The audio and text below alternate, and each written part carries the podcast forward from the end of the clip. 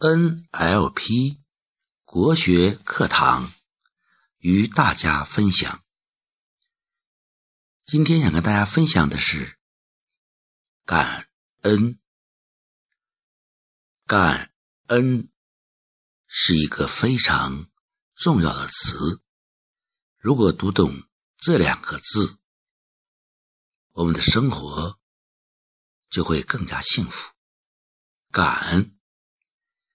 上下结构，咸心，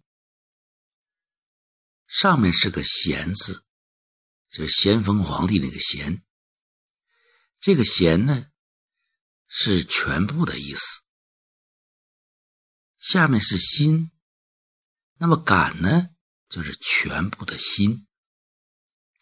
心在我们中华文化中是非常重要的。有心无心，这个心可以讲，大家各有各的体会，大家知道它是什么。全部的心用在一个地方，才能叫做感，感觉、感动、感恩。恩也是上下结构，因心。心之因，因因果，可以说是一个缘起，是个源头。心的源头是恩，心之因是恩。如果大家能够理解到这一点，就会感恩自己的父母。就会感恩自己的老师，就会感恩你遇到的每一个人。就像孩子讲啊，那个著名的诗人，给每一条河、每座山起一个温暖的名字。陌生人，我也为你祝福，愿你在尘世中。